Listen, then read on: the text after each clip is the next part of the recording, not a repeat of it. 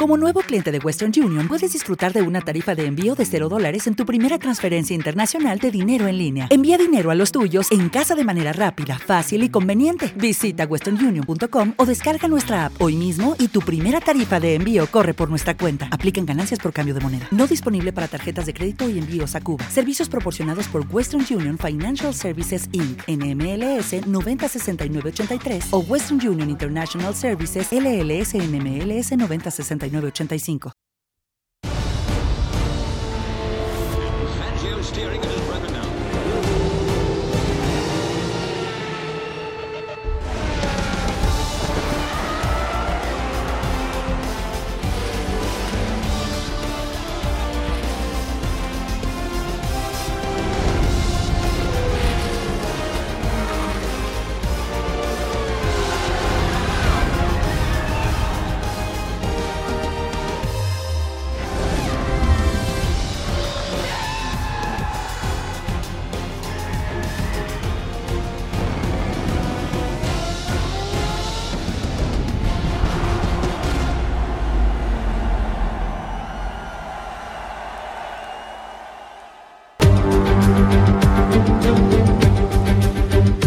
Muy buenas a todos, ¿qué tal? ¿Cómo estáis? Y bienvenidos al resumen del Gran Premio de Brasil de Fórmula 1. Madre mía, qué carrera, qué carrera hemos tenido, emoción casi hasta el final con una remontada espectacular de Lewis Hamilton que se ha llevado la victoria en este Gran Premio, una victoria que necesitaba si quería salir con alguna opción de este, de este fin de semana de cara a las tres últimas pruebas que se avecinan. Un fin de semana que ha estado también marcado por la polémica. Una polémica que, bueno, pues viene destacada por el fin de semana, eh, sobre todo por la clasificación en concreto, y una descalificación de la sesión del viernes de Lewis Hamilton por una irregularidad que ahora comentaremos. En cualquier caso, si os parece, voy a repasar cómo han quedado los eh, resultados del Gran Premio, para todos aquellos que no hayáis podido ver y sepáis más o menos cómo ha acabado todo.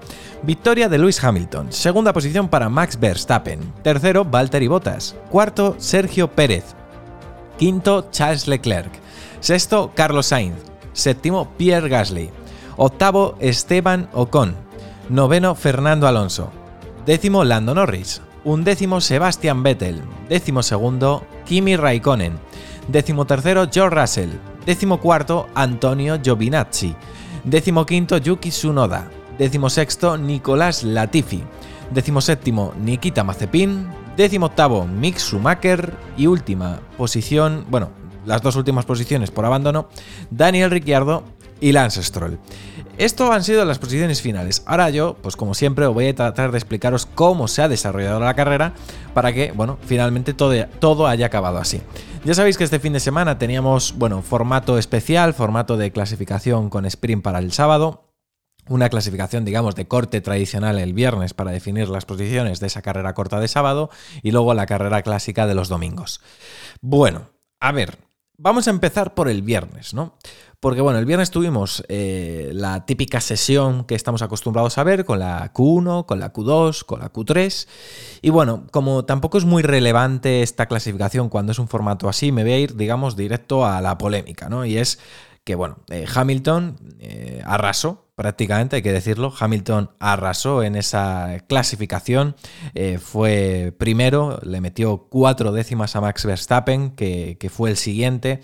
Eh, detrás estaba Valtteri Bottas, que acabó muy cerca de Verstappen. Es decir, los Mercedes se veían bastante fuertes en este, en este Gran Premio, las cosas como son. Al igual que veníamos de un Gran Premio en México, donde sí que parecía que era al revés, que Red Bull había, bueno, pues puesto mucho más rendimiento ese fin de semana que Mercedes, aquí se han invertido un poco las tornas. Hay que decir que Hamilton ya empezó el fin de semana un poco con desventaja, que quizás eso también ha influido en el gran rendimiento que ha tenido este fin de semana, eh, es decir, una de cal y otra de arena. Desventaja porque ya se supo antes de empezar el fin de semana que iba a penalizar cinco posiciones por un cambio del componente de su motor, la caja de combustión, que esto pues evidentemente le iba a penalizar cinco posiciones hiciera lo que hiciera en la clasificación de cara a la carrera. Es decir, si salía primero, pues se iba a ir al eh, sexto puesto, si no me equivoco. Eh, entonces, bueno, esto es una de las peculiaridades que tenía esa sanción.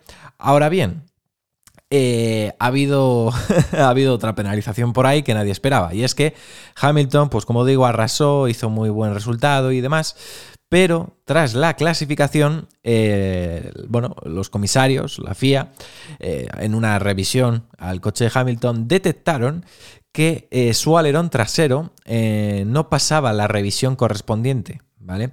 Al parecer, eh, tan solo por 2 milímetros, ¿vale? Su DRS, si no me equivoco, era el DRS, ¿no? Eh, que se habría, nada, 0,2 eh, milímetros, miento, no 2 milímetros, por 0,2 milímetros, que se habría de más respecto a lo permitido, pues la FIA abrió una investigación. Nos dejaron a todos bastante con, la, con el mosqueo típico, ¿no? De decir qué va a pasar, qué va a pasar, porque hasta el sábado no comunicaron la decisión. Entonces, claro, estuvimos toda la noche del viernes un poco expectantes, supongo igual que ellos. Aunque Hamilton es verdad que lo tenía bastante claro lo que iba a pasar.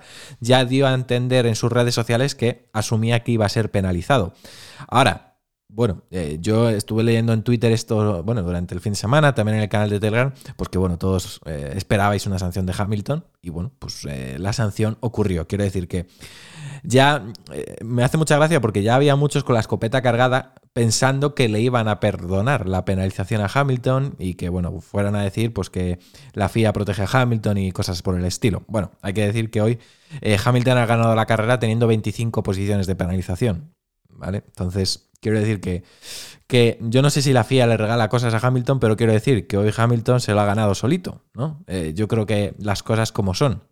Eh, en cualquier caso, eh, ya digo, me parece que esto también le ha dado mucho jugo el fin de semana, porque Claro, yo creo que la, chicha, la emoción la hemos visto precisamente en su remontada. Hamilton se la jugaba, él mismo lo sabía. Si quería salir con alguna opción, lo veníamos diciendo, tenía que ganar el sábado en la Sprint Qualifying y luego el domingo en la carrera para poder recortar la máxima cantidad de puntos posibles a, a Max. Realmente él empezó cumpliendo. Es decir, él hizo la pole en la clasificación del viernes que posiblemente le hubiera podido dar la victoria en la Sprint Qualifying, porque a nivel de ritmo de carrera se ha demostrado muy superior al resto Hamilton.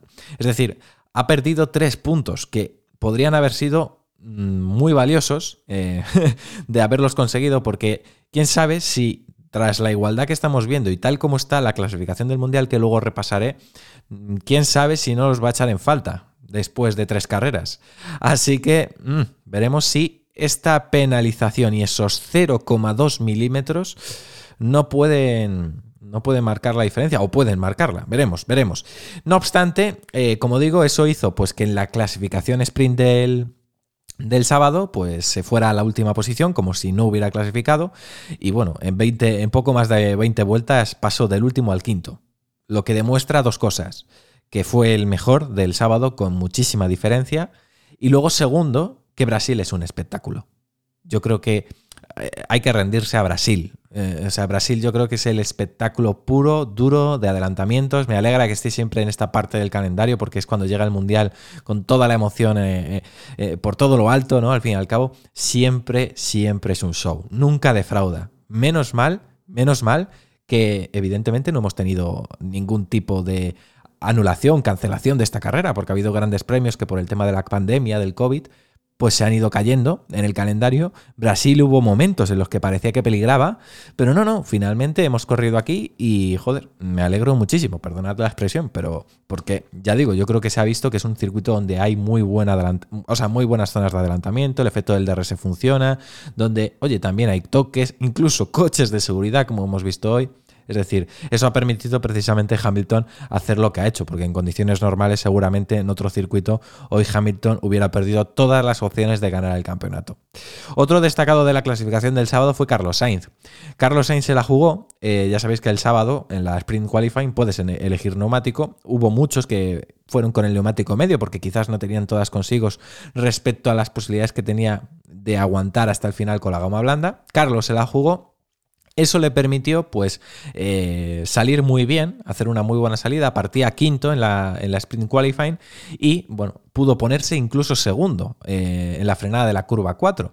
Eso, pues bueno, le, destacó muchísimo porque, claro, para ser segundo tuvo que adelantar al tercero, que fue Max Verstappen, que en la curva 3 no salió con mucha velocidad, Carlos aprovechó el rebufo y en la frenada le adelantó. Aunque bueno, luego Max Verstappen eh, pudo aguantar eh, a Carlos en cuanto tuvo la oportunidad con el DRS, pues ya eh, le rebasó y Verstappen pues empezó a recortar terreno a botas, pero no terminó de echarle, digamos, el guante del todo, no quiso arriesgar más de la cuenta y se conformó con una segunda posición por detrás de Valtteri y Carlos III. Y esos fueron los tres pilotos que puntuaron el sábado. Tres puntitos para Botas, dos para Verstappen y uno para Carlos. Dos para Verstappen, muy, muy valiosos muy, muy valiosos, porque eso, eso, implica que ya Hamilton no ha recortado todo lo que recorta una victoria respecto al segundo en un fin de semana de Gran Premio. Así que vamos allá. Si os parece, venga, ya vamos a analizar un poquito la carrera. Y bueno, la carrera ha estado ya marcada también por la salida. Una salida en la que, como digo, Bottas quedó primero el sábado, pues por tanto hoy salía en la pole.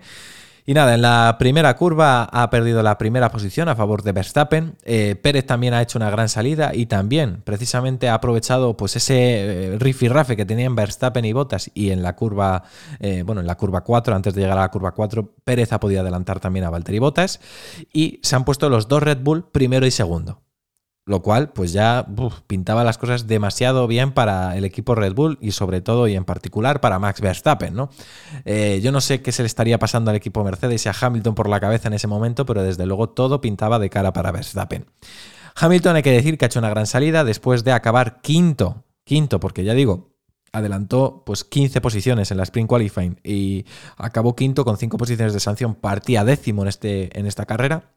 Ha hecho una gran salida y en apenas pocas vueltas, no es exactamente el número, pero en muy poquitas vueltas, antes mucho antes de las primeras paradas, pues se ha puesto ya tras los dos Red Bulls, se ha llegado a poner tercero. Cuando ha llegado al cuarto puesto, rápidamente Valtteri Bottas le ha dado la posición y Hamilton ha tirado y ha cogido a Pérez, ha cogido a Pérez, que Pérez trató de aguantar, pero finalmente perdió la posición. Es más, hemos visto ahí un par de duelos bastante interesantes con Pérez. Pérez se la ha devuelto también incluso en una de ellas, pero, pero bueno, al fin y al cabo el ritmo de Hamilton era aplastante y Pérez no ha podido hacer más. Un Pérez que también luego se ha visto perjudicado eh, por el coche de seguridad virtual que ha favorecido a Valtteri en la parada, que ha perdido menos tiempo en ella y ha perdido, por tanto, también Pérez la posición con botas luego después de, la última parada. Pero bueno, luego de todas formas yo creo que estratégicamente a Red Bull le compensaba que Pérez, bueno, no tuviera ese tercer puesto porque aunque ha perdido, digamos, la opción de puntuar un poquito más en el Mundial de Constructores, le ha privado a Hamilton del punto de la vuelta rápida, ya que Pérez ha parado luego al final. Así que igualmente pues iba a acabar cuarto si sacrificaban a Pérez. Así que ya digo, eso en cuanto a esa primera parte de la carrera. Luego es verdad que ya han llegado las paradas. Ahí Hamilton ha intentado un undercut a Verstappen que por poco le funciona. Y eh, precisamente eh, Verstappen de eso se ha quejado por la radio y ha dicho pues que no volviera a pasar, que eh, tendrían que estar en el equipo Red Bull más hábiles y más ágiles para evitar un segundo undercut por parte de Hamilton. En esa primera parte, después de la primera parada y hasta la segunda, hemos visto a un Hamilton que parecía bastante cauto, no parecía querer meterle el coche a Verstappen. Los comentaristas decían incluso que, bueno, parecía que a lo mejor estaban mm, conservando un poco el neumático eh, porque perdía extrañamente en el sector 2 tres décimas con Verstappen. Y la cosa es que Valtteri por detrás era tres décimas en ese sector más rápido que Hamilton, lo que hacía indicar que Hamilton quizás estaba guardando algo. Bueno, viendo un poco los mensajes que se estaban cambiando por la radio, ha pasado una cosa, y es que Verstappen ha parado. Ha sorprendido a todos, ha adelantado su parada un poquito para que Hamilton no le comiera la tostada. Y bueno, eso le ha permitido pues, poder eh, aguantar en la primera posición tras la segunda parada de Hamilton, que ha parado un poquito más tarde. No ha parado en la vuelta siguiente, porque bueno, yo creo que Mercedes ha, intentado ver cómo iba el ritmo de Hamilton y si, bueno, Verstappen de alguna forma eh, se veía ralentizado de alguna forma, pero como empezaba a recortar terreno de nuevo Verstappen, han preferido optar por una estrategia mucho más conservadora. No les saldrían las cuentas para hacer un overcut, es decir, luego ir con gomas más frescas al final, y han dicho, si es que si paramos ahora, posiblemente en cuanto a ritmo, si Hamilton se estaba guardando algo, les adelantáramos, o sea, les vamos a adelantar igualmente. Y se ha visto, en cuanto ha parado Hamilton, le, recortaba una barbaridad Verstappen que poco ha podido hacer. Yo creo que Verstappen ha defendido bastante bien la posición, aunque, aunque, aunque ha habido polémica. Ha habido polémica, porque en el primer intento de, adelantamiento de Hamilton a Verstappen, eh, Verstappen, evidentemente, eh, aunque no ha sido penalizado, yo creo, y esto, bueno, yo creo que muchos estaréis de acuerdo, no ha hecho demasiados intentos de hacer la curva. Eh, realmente la polémica ha venido, para la gente que no ha visto la carrera, en la frenada de la curva 4 Bueno, pues eh, Verstappen eh, estaba siendo cogido por Hamilton. Es más, en la frenada Hamilton estaba por delante de Verstappen, pero Hamilton estaba por el exterior y Verstappen por el interior. ¿Qué ha pasado? Pues que Hamilton le ha intentado hacer el adelantamiento por fuera. Pero Verstappen, en vez de girar, se ha ido abriendo, abriendo, abriendo, abriendo para que Hamilton tuviera que trazar por fuera. Y al final es que los dos se han ido fuera.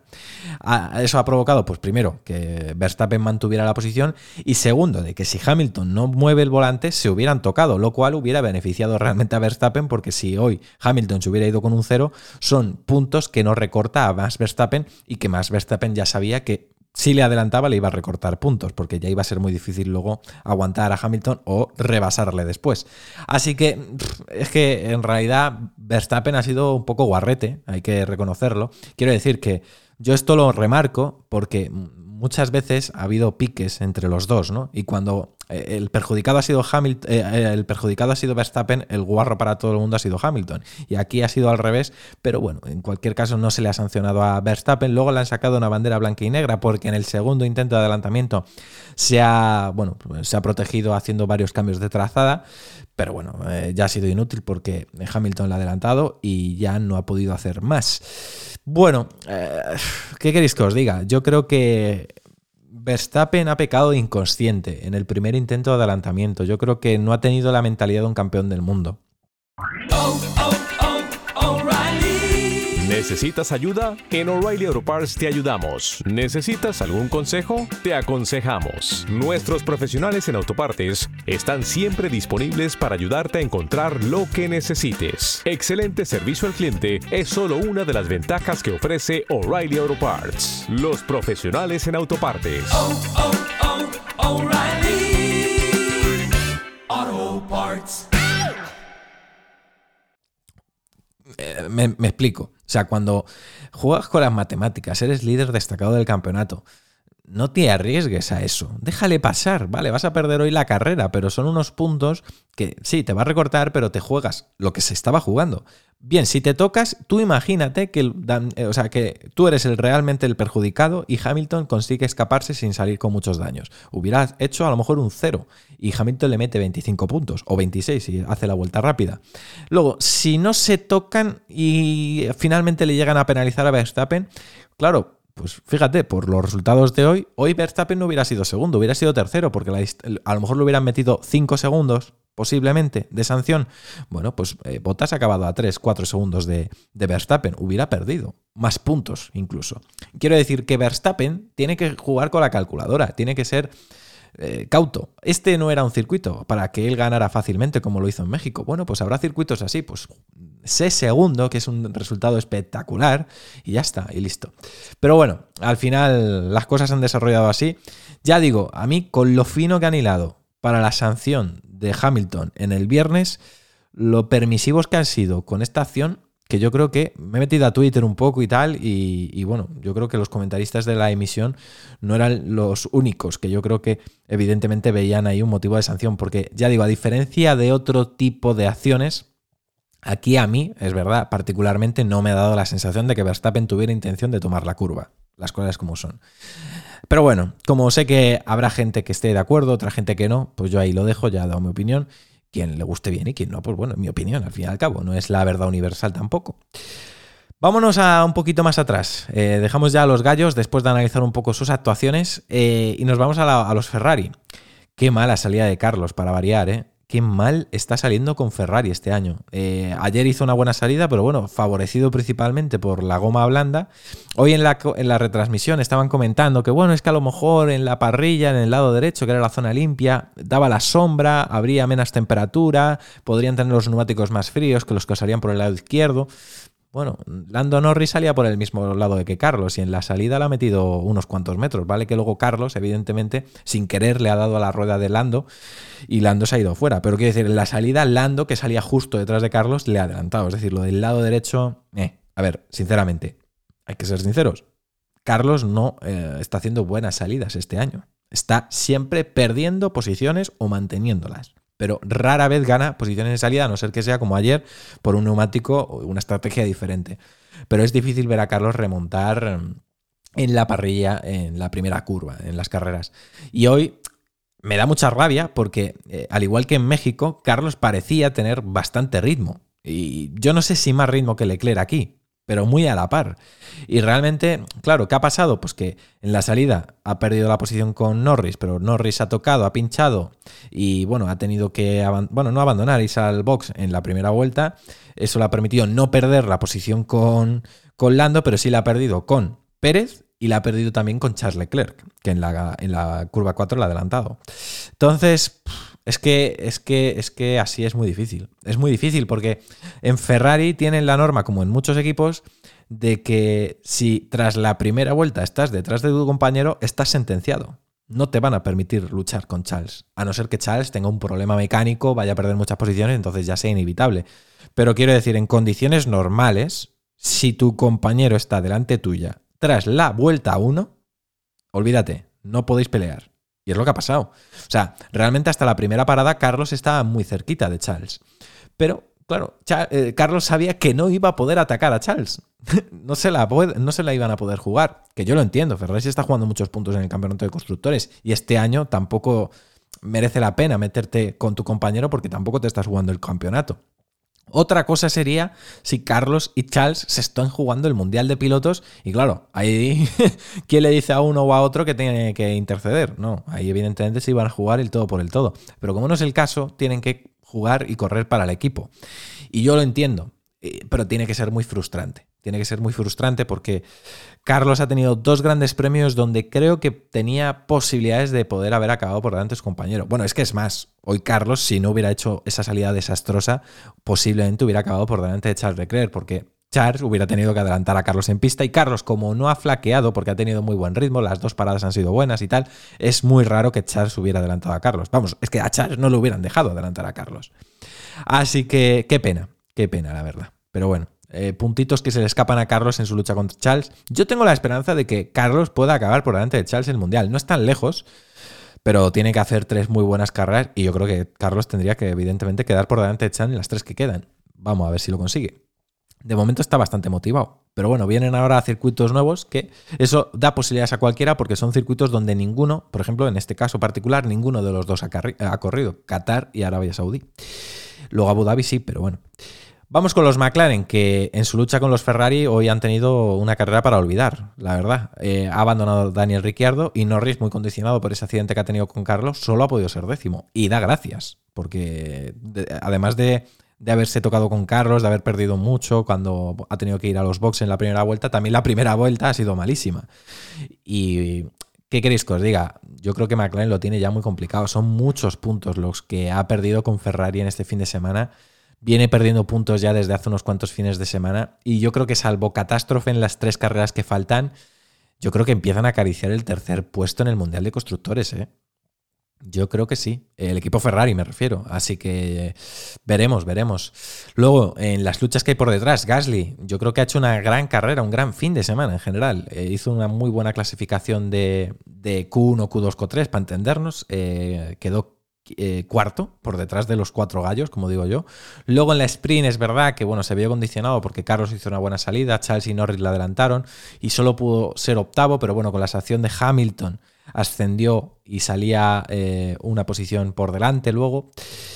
Eh, bueno, en fin, no sé. Yo es que lo he visto, lo he visto muy bien el fin de semana. Lo he visto muy, muy bien a Pierre. Muy sólido. Es verdad, no tenía el ritmo tan rápido que tuvo en México respecto a los Ferrari. Los Ferrari han sido los más rápidos.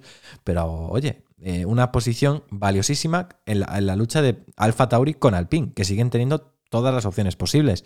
Más que nada porque al final eh, no es el equipo Alfa Tauri, es el equipo Pierre Gasly, porque el pobre Yuki Tsunoda, que ya de pobre tiene poco, yo es que creo que ya deberían incluso replantearse muy bien si quieren continuar con este chico para la temporada que viene, porque es que con un piloto como Sunoda, es que ya no solo es que no te es que ya no es que solo no te dé puntos para el mundial, sino que es un lastre económico, porque todas las reparaciones, todos los puntos perdidos, todos, todo, todo, todo, por culpa de Sunoda. O sea, si Alfa Tauri llega aquí con posibilidades de robarle la cartera al PIN, es por Gasly. Gasly merece un monumento. Y gracias a que Alpine ha mantenido un poco el tipo, ¿eh? Eh, ha sido Ocon noveno y Fernando décimo. Que Alpine no ha estado bien ¿eh? el fin de semana. dan gracias de que los McLaren han tenido esos percances, porque si no, se hubieran quedado posiblemente fuera de los puntos, o como mucho décimo, Ocon. Mm, porque en condiciones normales, Ricciardo y, Lando hubieran estado por delante de ellos, de los Alpine. yo creo que Alpine va a perder el quinto puesto del mundial, ¿eh? Yo creo que sí. Yo creo que han pegado un bajón muy gordo. Han pegado un bajón bastante gordo ya desde, fin, desde Italia, Holanda, por ahí. Yo creo que ya ha empezado a bajar mucho al pin. Eh, puede haber tenido algún amago en algún momento puntual en Turquía, pero se han hundido totalmente. Se han hundido totalmente. Y yo creo que Gasly está muy fuerte. Muy, muy fuerte. Yo si tuviera que apostar, yo ya apostaba por Alfa Tauri, fíjate.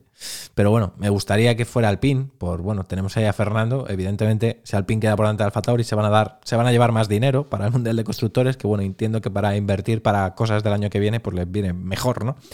Así que yo voy con Alpine, pero creo que se va a llevar la cartera a Gasly. Eh, sobre todo si Gasly se consigue colar en alguna de las tres carreras que faltan por delante de los Ferrari, que ya lo vimos en México. Luego, eh, bueno, es que ya por detrás tampoco hay mucho que comentar. Quizás destacar que Mazepin queda por delante de Schumacher. ¿Mm? Eso, una cosilla que hay que matizar ahí. Que vale que a ver, diréis, no, joder, pero es que Schumi ha tenido un toque con el Alfa Romeo, ha tenido que cambiar el alerón. Sí, sí, pero bueno, todos habéis visto, los que habéis visto la carrera, todos habéis visto cómo ha sido.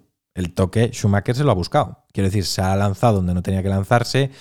Eh, yo que sé, intenta proteger la posición con un coche que está muy por encima de tus posibilidades y bueno, pues eh, ha, salido mal parado. ¿Yo qué queréis que os diga? es que Schumacher le veo más sobrevalorado y, ya no porque le quiera robar o sea el predestinado a ocupar el puesto de Carlos Sainz en Ferrari, sino porque es que es eso. O sea, yo que solo por llamarte Schumacher, no sé, eh, quieras, quieran colocarte en un equipo como Ferrari, me parece demasiado fuerte. Yo creo que con actuaciones así y con una temporada que tampoco está siendo destacable, eh, yo no estoy viendo a Schumacher tampoco hacer unas actuaciones de estas de ¡Wow! ¡Wow! Una estrella, es un George Russell 2.0. No. O sea, yo creo que Schumi está haciendo posible que Carlos renueve mínimo un par de temporadas más con Ferrari. mínimo. Pero bueno, vamos a ver. Y lo de Junoda, como he dicho antes, es para darle de comer aparte. Qué desastre, qué desastre. Ha sido el único que ha salido hoy con goma blanda. Sí, creo que ha sido el único que ha salido en la carrera con goma blanda.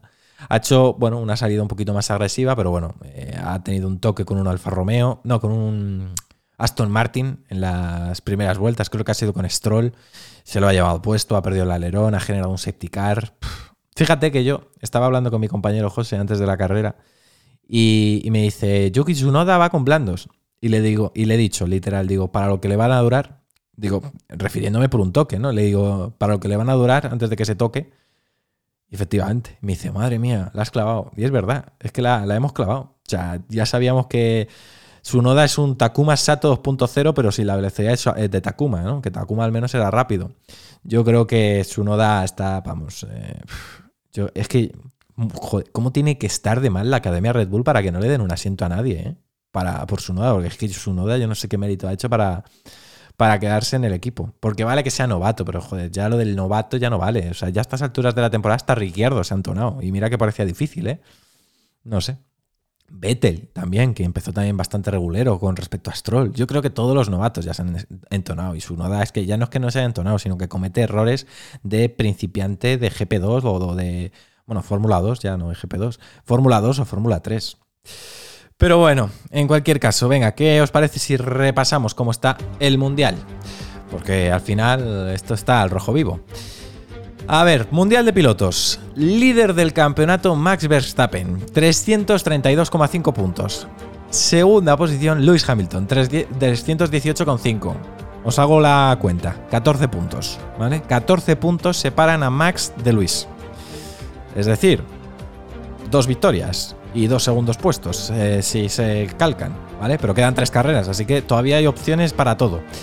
Luego, em, tercero, Botas, 203 puntos. Sergio Pérez, 178. Lando Norris, quinto, 151. Sexto, Charles Leclerc, 148. Ojo que se acerca a Lando. Yo ya os lo dije hace dos semanas. Que ojo Charles Leclerc que le roba la cartera final a Lando. Séptimo, Carlos Sainz, 139,5. Eh, Carlos no va a llegar a Lando. Noveno, Daniel Ricciardo, 105. No, eh, no, octavo, Daniel Ricciardo, 105. Noveno, Pierre Gasly, 92. Décimo, Fernando Alonso, 62. Un décimo, Esteban Ocon, 50. Décimo segundo, Sebastian Vettel, 42. Décimo tercero, Lance Stroll, 26. Décimo cuarto, Yuki Tsunoda, 20. Décimo quinto, George Russell, 16. Décimo sexto, Kimi Raikkonen, 10. Décimo séptimo, Nicolás Latifi, 7. Décimo octavo, Antonio Giovinacci, un punto.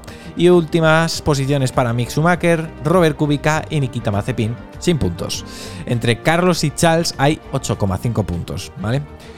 Eh, yo creo que posiblemente tenga alguna opción de quedar por delante de Charles, si consigue quedar por delante de él en las tres, en las tres primeras vueltas de las tres carreras que quedan. es importante el matiz. Y ya no sé si llegaría Norris.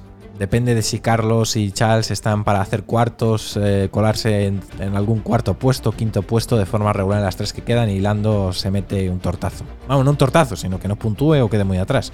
Vamos a ver. Mundial de Constructores que esto también está al rojo vivo. Primero, Mercedes, 521,5 puntos.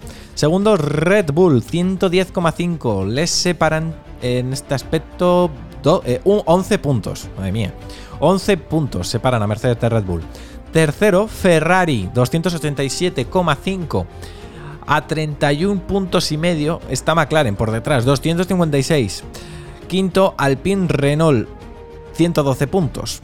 Mm, mm, mm. Sexto, Alfa Tauri, 112 puntos. Con este resultado octavo noveno de los Alpine han conseguido eh, minimizar eh, daños y todo sigue igual de cara a las tres últimas pruebas.